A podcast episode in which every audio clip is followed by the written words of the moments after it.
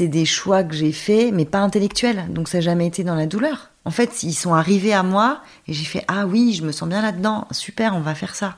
Un mardi soir, nous rencontrons Pierrine, son mari, leur de filles et leur de chat. Il y a aussi un poulet coco qui est en train de mijoter qu'on engloutit en deux temps trois mouvements parce qu'en fait, on a hâte qu'elle nous raconte tout. On ne connaît pas Pierrine, on sait juste qu'elle a eu mille vies. Alors Pierrine, dis-nous tout. T'es qui toi? Je m'appelle Pierrine, j'ai 43 ans, je suis née à Dijon. J'ai passé toute mon enfance à Ruffé-les-Échirés, c'est un petit village à côté de Dijon. J'ai été beaucoup gardée par ma grand-mère, qui est très importante pour moi, qui a une influence, je pense, sur, ma, sur mes choix de vie. C'est elle qui me gardait et euh, j'ai appris la vie avec elle en fait, parce que je me suis, euh, j'allais chez elle, euh, je faisais à manger avec elle, elle m'emmenait partout où elle allait, dans le jardin. On a fait beaucoup de beaucoup de jardins. Ma grand-mère, elle n'était pas maraîchère, mais ils avaient un grand jardin, ben tout simplement aussi parce que ils n'avaient pas trop de sous, donc pour se nourrir. Donc j'ai beaucoup fait ça. Elle a beaucoup joué avec moi. J'étais la première première petite fille, donc euh, c'est beaucoup occupé de moi. Je suis fille unique, donc j'ai une enfance assez solitaire.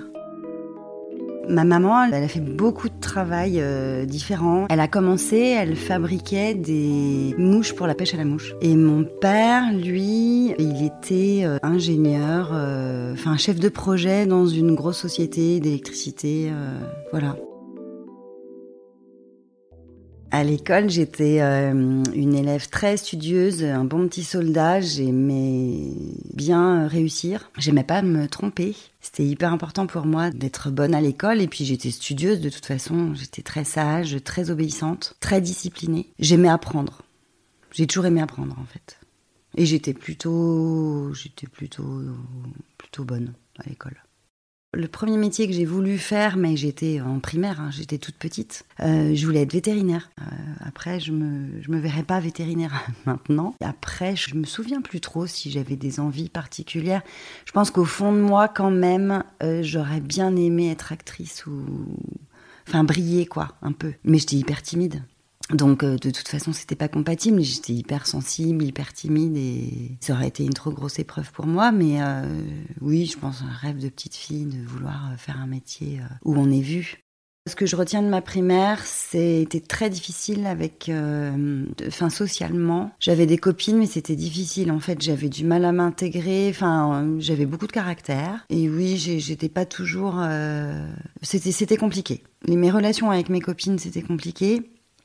Et au collège, ça s'est encore plus accentué. Et là, j'ai dû me refaire d'autres amis, parce que mes amis d'enfance, euh, on s'entendait plus. Et puis, puis mm, enfin voilà, y il y avait des rivalités, des, trucs de gamins, je pense. Mais euh, ça m'a plus que touché en fait. Je pense qu'il y a quelque chose qui s'est cassé euh, pour moi à ce moment-là. Vraiment, ça a été ma, première rupture, comme une rupture amoureuse, quoi. C'était, j'ai eu beaucoup, beaucoup de chagrin à cause de ça. Et ça m'a un peu forgé et je me suis, je me suis un peu ouvert l'esprit parce qu'en fait j'étais un peu dans un microcosme là, dans mon village, euh, euh, avec les mêmes amis depuis que j'avais trois ans. J'en ai euh, gardé une qui est ma voisine actuelle, donc ça fait 40 ans qu'on se connaît. Mais on vivait un peu dans notre microcosme et quand je suis arrivée au collège, déjà c'était à Dijon, et j'ai rencontré d'autres personnes qui, elles, avaient une autre vie complètement différente. Moi, ma vie, c'était, je sortais à vélo. Euh, j'étais, euh, j'avais le droit d'être dans mon village, euh, bien sûr, sans problème. Mais là, c'était la grande ville. Je voulais aller au cinéma, aller en ville, aller à Toison d'Or, faire la grande, quoi. Et j'ai pu découvrir ça avec mes, nouvelles copines de collège. Cette première émancipation, c'était génial parce que du coup, déjà, je me sentais libre puisque c'était un cadre que je connaissais pas. Je découvrais complètement autre chose, puis je sortais de ma zone de confort, en fait.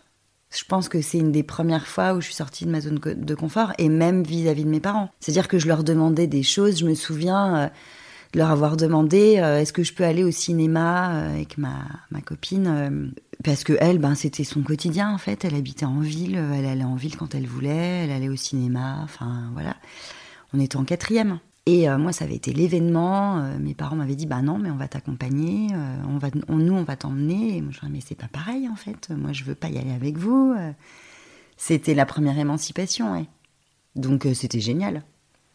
Moi, le collège, j'ai aimé le collège. Première émancipation, premier amoureux de, rencontres de d'autres d'autres façons de voir en fait les choses, d'autres cultures, d'autres et d'autres éducations. Les lycées, ça a été un peu plus dur. Ben, je pense que déjà j'étais plus en crise d'adolescence. En seconde, euh, j'ai beaucoup pleuré. Euh, voilà, je voulais redevenir petite fille. Euh, J'étais repartie un peu dans des... des, J'avais perdu confiance en moi, je pense. Parce que... Tout simplement parce que je grandissais et que je devais apprendre d'autres choses et que en même temps, j'avais plus envie d'être une petite fille, mais, mais ça me faisait un petit peu peur de, ben, de grandir, quoi enfin d'être adulte et de faire de, des choix pour moi de voilà. À la fin de la seconde j'ai vite compris que j'étais pas euh, une bête de travail et donc euh, j'ai choisi euh, bac littéraire parce que ça me paraissait plus facile pour moi parce que j'avais des prédispositions en français et en langue. Et ça s'est très bien passé. Enfin j'étais pas du tout une, une, excellente élève au lycée mais ça le faisait et je travaillais pas. J'étais dans ma zone de confort. Je ne pouvais pas aller en S parce que vraiment j'étais pas faite pour ça, ça m'intéressait pas, j'étais pas, j'avais aucune appétence pour ça. Sciences éco, c'était vraiment le bac que je ne voulais surtout pas faire parce que euh, l'économie, ça ne m'intéresse pas du tout. Donc de toute façon, j'avais pas spécialement le choix. Après, je me souviens que j'ai fait, on a fait beaucoup de pétitions euh, avec des grèves et on avait écrit au rectorat avec des, copains pour justement proposer. Alors en fait, c'est un peu fou parce que c'est un peu le bac qui existe actuellement, mais nous, on trouvait ça débile de faire des filières par euh, enfin L, euh, S, ES, et moi je m'étais dit ben c'est dommage parce que en fait j'ai plus effectivement de facilité dans les langues et, en français et tout ça, mais par contre euh, euh, il y a des choses que j'aurais bien aimé faire un peu plus poussées en biologie, même sciences éco, ça aurait pu me plaire si c'était pas que de la science éco, enfin que un bac autour de des sciences économiques et sociales. Par contre de le prendre pour de la culture générale, ça m'aurait plu. Et puis avec d'autres spécialités comme il y a un peu maintenant euh, Sciences Po, ou moi s'il y avait eu Sciences Po par exemple, j'aurais fait Sciences Po, c'est sûr, je pense. Ça m'aurait plu. Le, choix de qu'est-ce que je vais faire après, euh, il s'est imposé à moi euh, après les résultats du bac en fait. J'y ai jamais pensé avant. J'étais pas sûre d'avoir mon bac, donc je l'ai eu surprise. Donc j'étais contente hein, de l'avoir quand même, parce que je pense que j'aurais mal vécu de redoubler, mais bon, je me suis pas non plus défoncée pour l'avoir. Et donc pour moi, euh, s'inscrire à la fac, c'était, euh, j'étais très naïve, mais pour moi, je m'inscrivais à la fac, et puis après à la fac, euh, c'était un peu comme dans les séries américaines.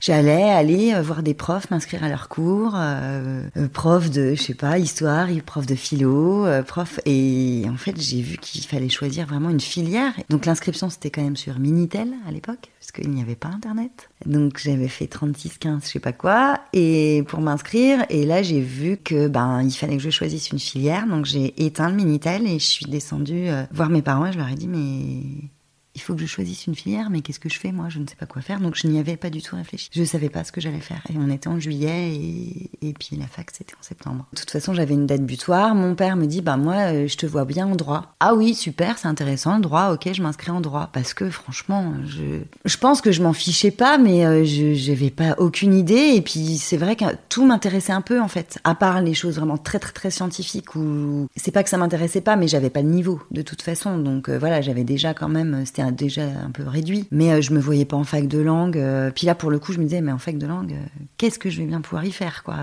En fait, je ne savais pas ce que je voulais faire, mais je savais ce que je ne voulais pas faire. Donc prof, j'avais pas envie d'être prof. Donc ben droit, bah oui, c'est une bonne idée. Je me suis inscrite en droit et je suis arrivée en fac de droit donc ben en, octobre parce que c'était octobre et, fin de l'année en avril. Hein. C'était pas mal, on n'avait pas beaucoup de cours je fais les, premiers cours euh, dans les amphis. Et il y a un gars euh, qui nous présente la prépa euh, pour l'école normale supérieure Cachan, droit, en disant qu'il reste des places. Et puis je ne sais plus comment ça s'est passé, parce que je, me souviens plus si j'ai postulé ou pas, parce que j'ai l'impression qu'on est venu me proposer, en fait, où il devait peut-être être, euh, il, attendait dans le couloir et puis je suis allée me renseigner. il m'a dit ah bah oui, euh, avec ton dossier, ce dossier-là euh, rentre en prépa cachant. Donc je, lui ai dit donc vous êtes en train de me dire que si je postule en prépa là, je vais être prise en prépa. Oui, tout à fait.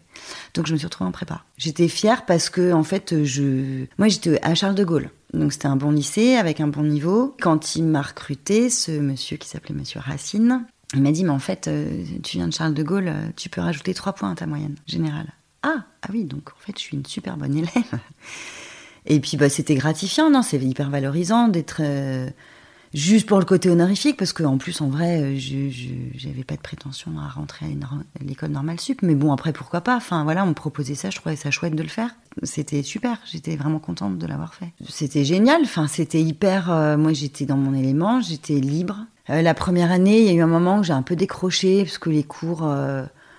Bon, j'allais en cours magistraux quand même, mais il y avait des cours qui, étaient gonflants, mais je travaillais beaucoup à la BU et j'adorais cette ambiance cette ambiance universitaire de travail, de t'es dans ta bulle, t'es entouré de livres. Euh, puis l'abbaye de droit, elle ou de lettres, enfin je sais plus, je sais pas, elle est géniale quoi. C'est lumineux, tu te sens bien. Enfin, j'adorais aller bosser là-bas. Et c'est comme ça que j'ai eu ma première année d'ailleurs. C'est en travaillant euh, toute seule à la BU. Euh, je séchais des cours magistraux, j'avais mes copains de prépa qui me les prenaient. Ils étaient tous majors de l'amphi, enfin, c'était 1, 2, 3. Enfin, c'était vraiment très stimulant intellectuellement. La deuxième année, c'était compliqué, mais la première année, c'était génial. Et la deuxième année, là, j'ai commencé à voir que, bah, déjà, ça me plaisait beaucoup moins. J'ai pas aimé. Euh, de toute façon, la deuxième année, elle est assez dure parce que c'est pas, c'est moins sympa que la première. Et puis, le droit, c'est une matière qui t'apprend à réfléchir autrement il y a un côté un peu scientifique. Enfin, c'est voilà, ça rentre dans des cases et en fait, on te formate vraiment à rentrer dans des cases et à réfléchir d'une certaine manière parce que c'est fait comme ça. Enfin, la loi, c'est c'est pas euh, un et demi quoi, c'est un ou deux ou 0 ou 1, enfin c'est binaire un peu. Même si après il y a l'interprétation de la loi, mais euh, ça reste quand même très cadré. Donc euh, ben, enfin j'ai vu que je commençais à changer et c'est la personne que j'étais en train de devenir, elle me plaisait pas, donc euh, je me suis dit que c'était pas possible, je pouvais pas continuer là-dedans. Et donc à ce moment-là, alors mes espérances c'était plutôt juge, sauf que juge ils prennent 60 personnes dans toute la France par an, donc je savais que je ne ferais jamais partie de ces 60 personnes, puis que j'avais aucune envie de me donner les moyens enfin de travailler comme une cinglée euh, par peur d'échouer, parce que si j'avais beaucoup travaillé et que je n'étais pas allée jusqu'au bout, ça aurait été le drame. Donc ben voilà, j'ai laissé tomber. Et à ce moment-là, je me suis posé beaucoup de questions et j'étais très très fan de lunettes. Donc j'adorais les lunettes, je changeais de lunettes tous les ans et j'avais des lunettes toujours un peu euh, originales. Et donc je me suis dit, ben je sais ce que je veux faire, je veux faire du design de lunettes. Donc je me suis dit, je vais postuler euh, à Moret. Enfin, je vais essayer de rentrer euh, à l'école de, de, lunetterie ou de, d'optique dans le Jura. Et ils n'ont jamais voulu me prendre parce que j'avais pas, j'avais fait un bac L. Il fallait faire un bac S pour être pris là-bas. Euh, moi, j'ai, je leur ai dit, mais je vais prendre des cours de maths parce que j'avais quand même pris option maths. J'avais fait un bac L option maths. Mais eux ne prenaient que des S, c'était leur moyen de sélection. Donc moi, je les, ai harcelés en leur disant, non mais je vais prendre des cours, je serai à niveau, euh, je veux absolument faire ça. Donc ça n'a pas marché. Et puis bah, après j'ai réfléchi et je me suis dit mais en fait je ne veux pas fabriquer des lunettes, je veux designer des lunettes. Donc en fait ce qu'il faut que je fasse c'est du design. Et là je me suis renseignée. Alors bien sûr au CIO, euh, Centre d'information et d'orientation, on m'a pas aidé. Hein. À mon époque ça ne servait à rien. Et euh, heureusement quand je suis allée au CIO il y avait une dame dont un des enfants avait choisi cette, enfin fait cette filière. Donc c'est elle qui m'a renseignée. Et j'ai postulé dans toutes les écoles d'art appliqué en mise à niveau, donc euh,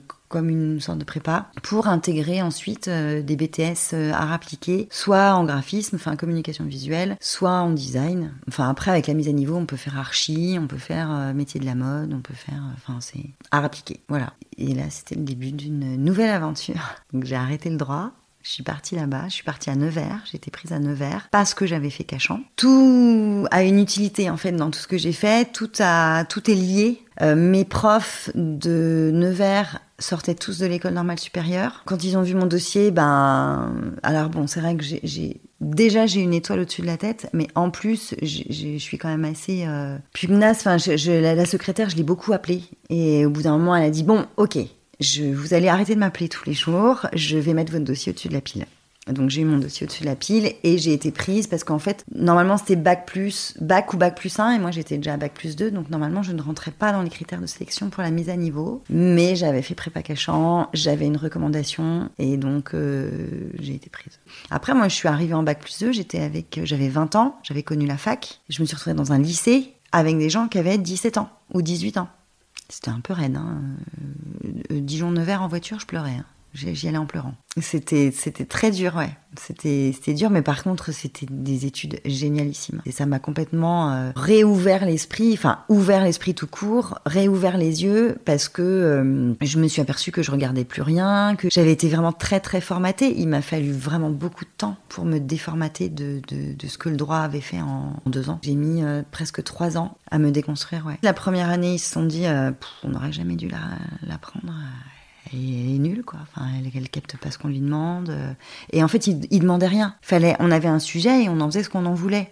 Et c'est ça qui était génial, parce que du coup, tu apprends par toi-même. Tu as un sujet, mais tout le monde peut partir dans tous les sens, en fait. Et cette manière d'apprendre, mais elle est précieuse, et ça devrait être comme ça maintenant dans toutes les matières. C'est-à-dire qu'il y a un sujet de travail, et après, chacun va l'aborder comme il veut, soit en fonction de ben, ses capacités, sa culture, son éducation, parce qu'on n'a pas tous les mêmes manières d'apprendre. Mais sauf que moi, j'avais beaucoup trop de liberté. Je sortais d'un cadre hyper fermé, d'une sorte de prison, donc ben, euh, je comprenais pas ce qu'on me demandait. Et on me disait, mais sois toi-même en fait. Quoi? C'est qu'est-ce que qu'est-ce que qu'est-ce que tu dis? Je comprends rien. Que je fais ce que je veux, mais je ne sais pas ce que je veux. C'est il me faut des pistes.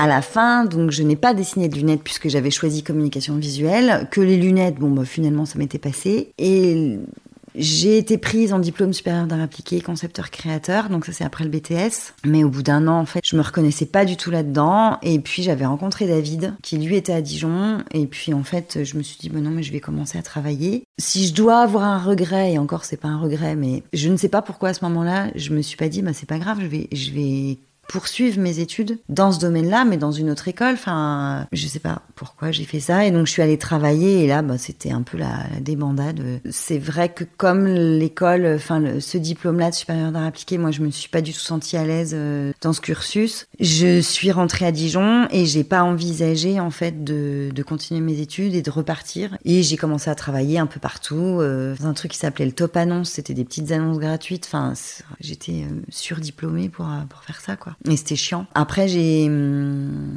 travaillé pour une association qui s'appelait la boîte à spectacle, où j'étais euh, chargée de communication. Donc à l'époque, j'ai repris une licence de médiation culturelle à Marseille. Je fais ça un an. Euh, comme j'avais fait un stage au consortium, quand j'en ai parlé à Marseille, ils étaient tous comme des dingues parce que j'avais fait un stage au consortium. Quoi Tu connais le... T'es allé travailler au Centre d'art contemporain de Dijon. Moi, je ai dit, mais à Dijon, personne ne connaît, personne ne sait qu'il y a un Centre d'art contemporain. Enfin, ça, c'était une petite... Euh, en fait, je m'ennuyais beaucoup dans cette association. Je travaillais toute seule. Enfin, c'était, c'était glauque. Donc, euh, j'avais pris ça en études, mais ça ne m'intéressait pas du tout. Enfin, la médiation culturelle, c'était beaucoup trop administratif pour moi. Je travaillais pour eux et puis euh, à distance, je recevais mes cours et je bossais mes cours, je renvoyais mes dissertes. je m'en souviens même presque plus. J'ai fait quelques stages là-bas. C'était pas inintéressant. Comme j'aime apprendre, en fait, tout m'intéressait, mais j'ai bien vu que c'était pas quelque chose qui était fait pour moi. J'avais absolument pas envie de m'occuper de la paperasse. Euh, c'est pas moi, quoi. Moi, déjà, j'ai du mal avec ma propre paperasse. C'est pas pour euh, m'occuper de celle des autres, quoi. Donc, non, ça m'intéressait pas du tout. J'avais envisagé de me mettre à mon compte, donc j'avais fait toutes les démarches pour être à mon compte. Et puis ben là, j'ai appris que j'étais enceinte. Donc, je me voyais pas trop me mettre à mon compte et euh, la première année, euh, être enceinte euh, sur une bonne partie de l'année. Donc, je me suis dit, bah non, je le ferai plus tard, je vais aller travailler, il faut que je travaille, quoi, il faut que je trouve quelque chose. Et puis, en fait, il y avait des recrutements au bien public et donc j'étais, je faisais soit des pubs, soit de la mise en page, soit je tapais du texte aussi des fois. Donc, c'est pareil, j'étais beaucoup trop diplômée pour faire ce travail. Et c'est le bien public, c'est très particulier donc on faisait partie des derniers euh, ouvriers du livre parce que euh, il y avait le syndicat des ouvriers du livre qui était très puissant. Et je crois je ne sais pas s'ils sont encore syndiqués ouvriers du livre mais en tous les cas il en restait plus que deux en France dont celui de Dijon et, eh bien, et un en Bretagne. Et donc bah, on était extrêmement extrêmement extrêmement bien payés. Donc en fait je travaillais très peu et je gagnais très bien ma vie donc je me suis dit, mais tant que j'ai des enfants, enfin tant que je, veux faire des enfants, je vais rester là-bas. Parce qu'en fait, euh, mes horaires, c'était 16h, 21h. Enfin, c'était génial. Moi, j'étais toute la journée avec ma fille. Et puis, euh, je suis restée trois ans, je dirais. Quand euh, j'ai accouché de Margot, là, j'y suis pas retournée. J'ai pris un an de congé parental et ma mère m'a proposé en fait de reprendre un commerce à deux. Et moi j'étais euh, pas du tout, euh, je me projetais pas du tout dans ce que j'allais faire après, donc euh, oui pourquoi pas. J'avais même pas spécialement décidé de ne pas travailler au bien public d'ailleurs, c'est juste j'étais, je couvais quoi, donc j'avais autre chose à faire, j'étais dans ma famille quoi et voilà. Et donc elle me propose ça et je lui dis bah ok oui c'est une bonne idée pourquoi pas. Elle me propose un mi-temps enfin bon c'est cool quoi avec des enfants en bas âge. Ça s'est porté sur un institut de beauté. Alors moi au début j'assumais pas trop euh, j'avais dit bah ok mais euh, moi je pratique pas hein, je suis pas esthéticienne. Et puis euh, après ça a été méga confortable parce que j'ai une vie de maman génialissime. En fait je travaillais les vendredis et les samedis. On a repris un institut de beauté déjà existant donc avec une équipe mon salaire, était quand même équivalent à mes deux jours de travail, mais j'avais, euh, j'étais toujours en congé parental. Donc j'avais un complément de salaire par rapport à ce que j'avais gagné avant. Et avant, j'avais bien gagné ma vie. Donc euh, en fait, euh, je, m'en suis bien sortie comme ça pendant plusieurs années. Enfin, pendant bah, le temps du congé parental, je me souviens plus combien c'était à l'époque, deux ans peut-être. Puis j'ai passé mon CAP parce que après je me suis rendu compte qu'en fait je m'ennuyais à l'accueil enfin c'était pas très intéressant et puis que j'avais envie de pratiquer puis on avait pas mal d'absences et puis voilà c'était plus simple moi, j'avais été formée sur le drainage lymphatique, donc ça, ça me plaisait. En fait, ça m'a permis de me rendre compte que ça me plaisait vraiment de m'occuper des gens et de les toucher, d'avoir ce rapport euh, tactile en fait au corps des gens. Ça, ça me plaisait. Après, j'ai passé mon CAP parce que, bon, voilà, je, trouvais que c'était légitime que je passe un CAP euh, d'esthétique. Je l'ai fait en un an parce que j'avais déjà mon bac. Et puis, euh, moi, je l'avais demandé à une école qui avait été bien sympa de m'aménager un peu, un truc un peu spécial, de manière à ce que je me tape pas euh, les théories de, même des matières que j'étais obligée de faire. Et je faisais que la pratique. Donc, en fait, j'allais à l'école que de une journée et demie, je crois. C'était bien suffisant. Et j'ai fait ça pendant un an. Et après, j'ai eu mon CAP. Et j'ai continué de faire du drainage lymphatique. En 2015, euh, donc ça c'est de 2010 à 2015. 2015, euh, ma mère est partie euh, de l'institut, enfin en pré-retraite on va dire. Elle m'a laissé la place en gros. Et puis bah, j'ai repris l'institut et après bah, il s'est passé tout un tas de choses. moi je me suis aperçue que je n'étais euh, enfin, le management, euh, c'est pas mon truc. J'aime bien travailler avec des gens, mais des gens autonomes, quoi. Enfin, en autonomie. J'aime pas devoir dire, euh, surveiller, toujours devoir dire ce que les gens doivent faire. je sais pas trop faire ça. Je pense que je suis pas une bonne chef. Je trouve pas ma place, donc c'est du coup c'est pas juste comme positionnement. Et je me demandais bien ce que je pouvais faire. Et un jour, j'ai eu une sorte de, comme un déclic. Ce que, enfin, il y a un mot qui m'est venu en tête et c'était herboriste. Et j'ai regardé comment c'était possible et j'ai trouvé une école. Et donc je me suis dit, mais c'est génial, je vais m'inscrire. Et moi, je travaillais un peu en partenariat avec Odile et Christian de la Vie Claire. C'est un magasin bio. J'envoyais beaucoup de mes clientes de drainage. Le, mon magasin et le magasin euh, de la Vie Claire étaient à quelques, je sais pas, à 100 mètres ou voilà. Donc euh, Odile, elle était hyper pointue, en, elle, s'y connaissait à fond en huile essentielle et toutes, les en herboristerie quoi. Donc je lui ai envoyé plein de plein de clientes parce que moi ça m'intéressait parce que je travaillais avec une marque de produits qui avait été la première marque cosmétique à introduire les huiles essentielles sur euh, enfin dans le monde de la cosmétique et que euh, et que voilà j'étais j'étais passionnée euh, puis c'est là que je reviens à ma grand-mère moi j'ai toujours été quand même dans des jardins à manger des framboises euh, des cassis des fraises des cerises enfin j'étais tout le temps dans les jardins quoi. Donc pour moi, c'était, ça me paraissait, même si je suis pas forcément une très bonne jardinière moi-même et que je sais pas forcément hyper bien cultiver des plantes, par contre, j'aime vraiment les plantes. Ça m'intéresse, leurs propriétés, à quoi elles servent, je trouve, je trouve ça chouette. Et donc, je décide de faire cette école. Et là, il y a Odile, donc de la Vie Claire, qui vient me voir et qui me dit, euh, tiens, Pierrine, je viens de voir, en fait, je t'annonce qu'on a vendu le magasin, on part en retraite. Donc là, je me décompose et je lui dis, mais, mais comment je vais faire? Je vais les envoyer où, mes clientes? Et là, elle me dit, mais en fait, tu vas les envoyer nulle part, c'est toi qui vas le faire. Et là, je lui dis, mais c'est un truc de dingue. Il y a 15 jours, j'ai cherché pour faire une école d'herboristerie. Elle me dit, mais t'as pas besoin de faire une école, en fait, tu sais déjà plein de trucs. Euh. Donc moi, je lui dis, non, non, moi, je me sens pas à l'aise, je, je me sens pas légitime, je veux quand même euh, faire une école. Donc j'ai fait une école.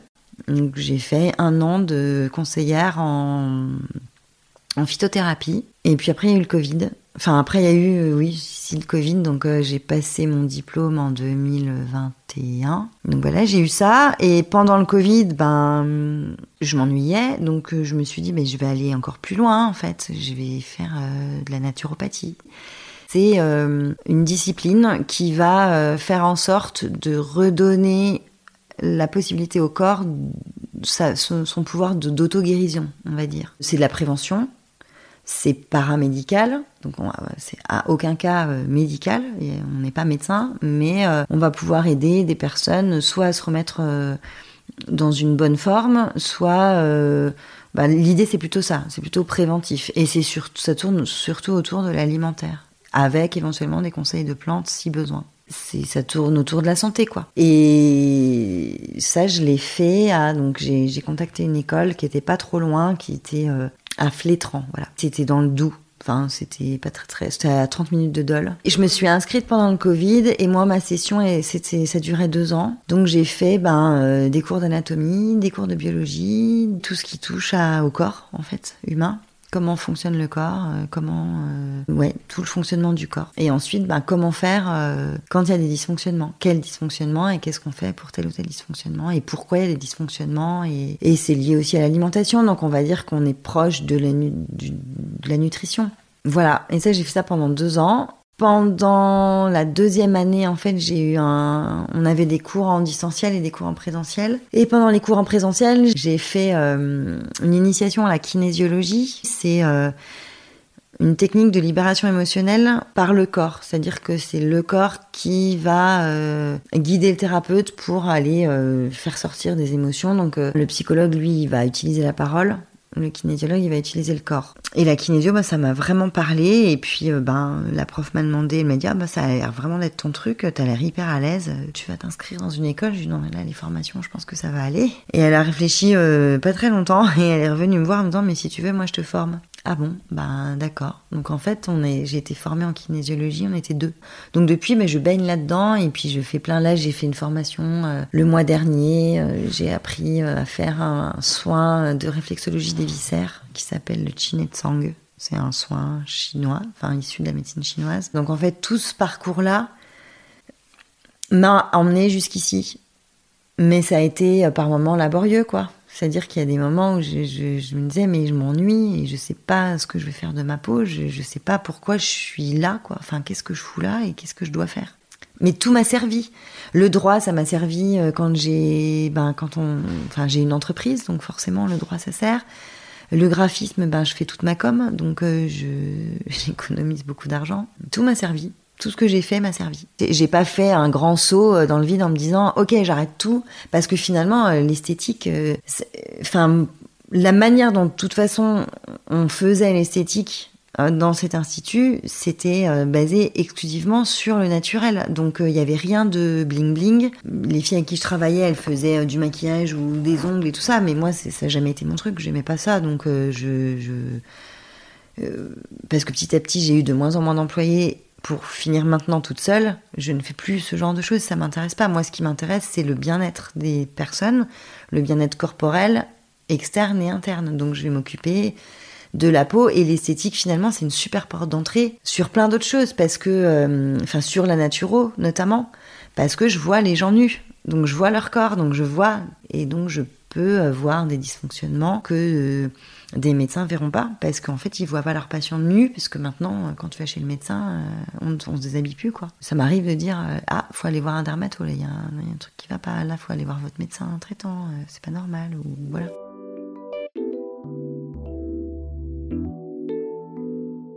En France c'est très controversé les naturopathes c'est des charlatans mais pas forcément un mauvais titre. En fait, on n'est pas reconnu par l'État. Donc forcément, bah, n'importe qui peut dire demain qu'il est naturopathe. Comme n'importe qui peut dire demain qu'il est herboriste, puisque ce n'est pas reconnu, même s'il y a quatre grandes écoles euh, de plantes. Bon, je veux pas faire de...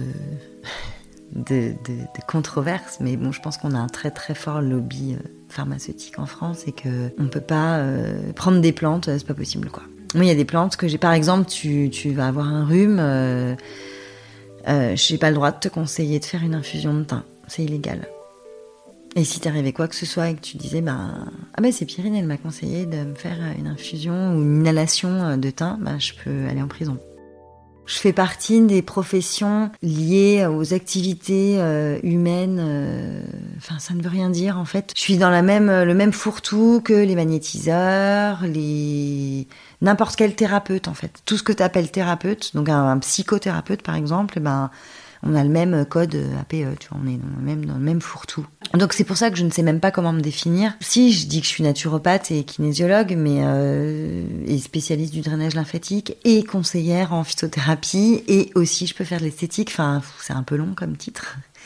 Et je sais pas trop comment me définir parce que euh, je pense que je suis pas définissable. En tous les cas, en France, il n'y a pas de case qui me permettent de dire euh, je fais tel tel truc. J'ai plusieurs outils, quoi. Je sais pas, je pourrais dire que je suis euh, praticienne dans le bien-être et que j'ai plusieurs outils pour travailler à ce que les personnes se sentent bien dans leur basket. Je saurais pas comment me définir. J'essaye de d'être la plus euh, la plus fidèle à euh, en gros à la petite fille que j'étais, je crois. Enfin euh, à à l'enfant ou le je pense que les enfants ils sont dans le vrai en fait. Ils se posent pas de questions ils vivent les choses au jour le jour en vivant et en ressentant les choses et pas en intellectualisant tout. Et moi j'ai- tendance à inte- intellectualiser beaucoup mais ça m'angoisse beaucoup. Donc justement je, fais tout pour euh, prendre beaucoup de recul et être plutôt dans le ressenti que dans dans l'intellect. Donc, si je dois me définir, c'est euh, j'essaye d'être la plus fidèle à moi-même, enfin et à ce que je ressens et être bien dans mes basques. Après, peu importe le titre que ça revêt professionnellement. En fait, je, je, fais ce que je suis. La petite phrase que j'ai euh, dans mes quand je fais mes bilans de naturo, c'est euh, votre votre corps vous parle, écoutez-le. Ben c'est ce que voilà, j'écoute mon corps. Souvent, on me dit ça, il me fait non, mais attends, tu fais plein de trucs. Mais moi, je le vis pas du tout comme ça. D'abord parce que je suis quand même lente dans ce que je fais. Il me faut du temps pour faire des choses. Mais en fait, je pense que je suis plutôt quelqu'un de contemplatif. Et quand je suis allongée dans mon canapé, euh, même avec un bouquin par exemple, souvent je ne lis pas. Et il se passe énormément de choses dans ma tête. Je pense que j'intègre des choses ou j'analyse des choses. Et donc je suis un peu contemplative. Je vais regarder par ma fenêtre ou alors je suis dehors et je vais regarder des trucs. Et c'est comme ça que je recharge mes batteries. Par contre, si j'ai décidé, et c'est en ça aussi que c'est hyper important de s'écouter et d'être euh, vraiment à l'écoute de ce qu'on veut vraiment, parce que quand j'ai décidé d'un truc et que je le veux vraiment, mais ça va hyper vite, parce que je l'ai décidé et j'ai pas de contraintes. C'est quand tu décides d'un truc, mais franchement, c'est c'est tout est fluide. Donc bah, tu vas pas faire ça en 5 ans, ça n'a pas de sens. Tu as envie de le faire, T'as- t'aimes faire ça, donc bah, tu le fais. Les formations, c'est comme ça que ça s'est passé. Et ça n'a pas été du tout... Enfin non, j'allais dire ça n'a pas été dans la douleur, c'est pas vrai, parce que après c'est hyper angoissant. Hein. Tu as des examens, tu as des trucs, tu repasses ça à 40 et quelques, euh, c'est stressant quoi. Il n'y a pas vraiment d'enjeu, puisque de toute façon, euh, que, que tu aies ton diplôme ou pas, t'es pas reconnu. Donc en fait, euh, ça se passe entre toi et toi. C'est juste que toi, tu te dis, non mais moi, je, veux mon diplôme. Enfin, ça va me légitimer, parce qu'après, moi, je sais ce que je vais en faire de ces études. Et j'ai pas des gens autour de moi qui sont forcément convaincus de ce que je fais, donc euh, je fais hyper gaffe. Là, je crois que je, m'en fiche de. Parce que la légitimité, en fait, c'est c'est aussi beaucoup par rapport aux autres. Tu peux te sentir illégitime. Enfin, c'est c'est dur, je trouve, d'être, de se sentir soi-même illégitime de soi à soi. C'est les autres, c'est le regard des autres, c'est ce que vont penser les autres. C'est et là, je crois quand même, euh, c'est le bénéfice de, de, de, la quarantaine. C'est là, franchement, je m'en fous. Donc, ben, euh, s'il y a des gens qui qui qui me trouvent pas euh, légitime, euh, qui passent leur chemin. Enfin, il y a plein d'autres gens qui peuvent aller voir et et moi, j'ai pas du tout la, ni l'objectif, ni la prétention de, de, de plaire à tout le monde. Et de, voilà, enfin, j'ai plus ce problème de légitimité.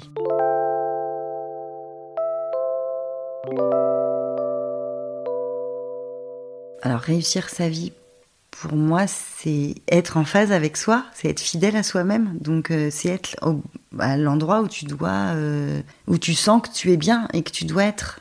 Et c'est ça, réussir sa vie. Donc, étant donné que c'est ce que j'essaye de faire depuis euh, un petit bout de temps, oui, je trouve que je l'ai réussi.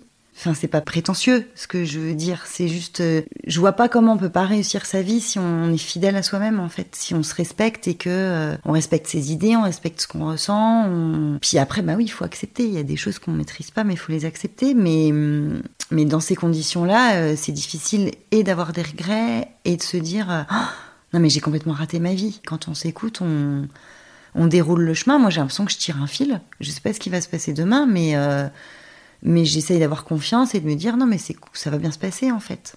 Cette sorte de confiance en me disant mais en fait ça s'est toujours bien finalement bien passé pour moi donc euh, il y a des hauts et des bas. Hein. Enfin je veux dire c'est pas tout ça ça s'est pas passé euh, voilà tranquillement euh, tout s'est bien emboîté. Non il y a eu des moments super difficiles qui même qui peuvent même te détruire ou extrêmement t'angoisser ou je suis passée par tout ça mais je, trouve que euh, finalement me dire bah non mais j'ai confiance dans ce qui va se passer et euh, j'ouvre le maximum de portes pour euh, avoir le choix en fait. Et d'être à l'écoute aussi de ce qui vient à moi parce que des fois on a des opportunités mais on les saisit pas parce qu'en fait on les voit pas. Et puis le, fait d'avoir confiance en ça et ben ça, ça me ça m'enlève beaucoup d'angoisse. À partir du moment où j'ai décidé que je voulais faire ça je crois qu'il n'y a pas grand chose qui peut m'en empêcher quoi. Je suis assez libre quand même je crois Bon, il y a plein de choses que j'aurais pas pu faire sans mes parents, c'est vrai. Mes parents, ils ont été quand même d'une aide incroyable. Et en me mettant sur cette voie-là déjà, et en me permettant de travailler que deux jours par semaine quand les filles étaient petites, c'était génial. Euh, mais non, ça a jamais été un frein. Puis moi, je trouve c'est génial comme. Euh, enfin, j'ai aucune prétention par rapport à ça, hein, mais enfin, je vais pas m'interdire des trucs à cause d'elle entre guillemets, alors qu'elles, elles sont le modèle d'une mère qui de toute façon euh, peut reprendre ses études quand elle veut et fera de sa vie ce qu'elle veut à n'importe quel âge. Je sais pas si c'est ça qu'elles retiendront. Et, et c'est même pas une volonté euh, consciente de ma part de leur transmettre, mais je me dis que c'est cool parce que c'est comme ça qu'il faut voir les choses. On apprend toute notre vie et on n'est pas figé dans un truc, euh, dans un cadre parce qu'on a fait telle ou telle étude. Enfin moi, je me souviens quand j'étais plus jeune, quand j'étais au lycée, mon père il me disait de toute façon euh, ta génération, vous ferez jamais le même travail toute votre vie. effectivement, ma génération, on commence à avoir tous un peu à changer de métier en cours de route, mais pas tous. Il y en a encore plein qui qui voilà, qui gardent le cap, euh, même s'ils sont mal dans leur boulot. Enfin, ils, ils, arrivent jusqu'à faire des burn-out plutôt que de se dire, ok, je suis plus bien à tel endroit, eh ben je m'en vais en fait. Enfin, mon travail, il participe à ça aussi en fait. Et toutes les personnes que j'ai vues, alors j'en ai bon ben enfin je commence à en voir plusieurs maintenant enfin mais mais jamais assez enfin moi je me considère toujours novice dans tout un tas de choses euh, en fait, les personnes qui sont alignées avec euh, leurs besoins et ce dont et qui elles sont finalement, mais elles perdent jamais en confort parce qu'en fait ça fonctionne. Donc elles se sentent bien, elles trouvent des solutions et puis euh, je connais personne qui a tout plaqué, tout vendu parce que il y a toujours des solutions en fait. Il faut faire un pas de côté et on peut. alors bon, peut-être que j'ai un point de vue de privilégié, j'en sais rien. Enfin, j'ai bien conscience que je le suis, mais hum, enfin, tu gagnes plus que ce que tu perds on est tellement mal quand on n'est pas à sa place que euh, franchement, ça n'a pas de prix de retrouver sa bonne place. Donc, euh, une maison, une bagnole ou j'en sais rien, c'est pas ça qui va faire que dans la vie tu vas être heureux. Enfin, pas, pas en France, je crois. Dans d'autres pays, peut-être. Ou alors dans d'autres catégories sociales aussi, c'est vrai peut-être. Enfin ouais, je pense qu'en tous les cas, peu importe, il faut si t'es pas bien à un endroit, ben tu t'en vas. J'ai beaucoup écouté ce qui, ce qui, ce que je ressentais et de et là où je me sentais bien. C'est pour ça que mes filles, par exemple, ce qui, moi, ce qui compte, c'est pas euh, les choix qu'elles vont faire euh, intellectuels. C'est euh, même s'il faut, bien sûr, il faut quand même faire réfléchir, faut pas faire n'importe quoi. Hein, c'est pas, je suis pas du tout borderline, hein, mais si ce qu'elles apprennent, si les, leurs études leur plaisent, déjà c'est génial. Bah après on verra ce qu'on en fait. Mais déjà être bien dans ses baskets là où on est et pas se dire non mais je fais ça par calcul parce que oui il faut que je fasse ça pour faire ci parce que après il y a rien de pire en fait parce qu'on s'éteint on, est malheureux quand on fait ça enfin moi je, je crois je crois qu'on est hyper malheureux quand on fait des trucs par calcul en se disant euh, j'aurai une bonne situation, euh, euh, ce sera bien. Euh, bon, ben là, je vais faire deux ans horribles, mais parce qu'après, ce sera bien. non, en fait, si tu fais deux ans horribles, tu fais deux ans horribles. Et après, souvent, c'est pas bien, quoi. Parce que tu as fait deux ans horribles et puis que tu t'en sors affaibli, tu t'en sors pas en phase. Donc après, tu peux pas faire des bons choix. C'est des choix que j'ai faits, mais pas intellectuels. Donc ça n'a jamais été dans la douleur. En fait, ils sont arrivés à moi et j'ai fait ah oui, je me sens bien là-dedans. Super, on va faire ça. Je peux pas regretter ça, c'est pas possible. Je peux pas avoir de regrets. À partir du moment où tu sens que ça va te faire du bien et que c'est le bon endroit pour toi, ben tu peux pas avoir de regrets.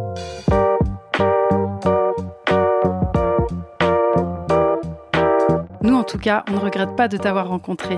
Merci pour le poulet coco, mais surtout merci de t'être confié au micro de Toi. On espère te revoir bientôt pour de nouvelles aventures. Toi est un podcast produit et réalisé par Sarah Chevalier et Emma Lahal. La musique a été composée par Hugo Beltramo.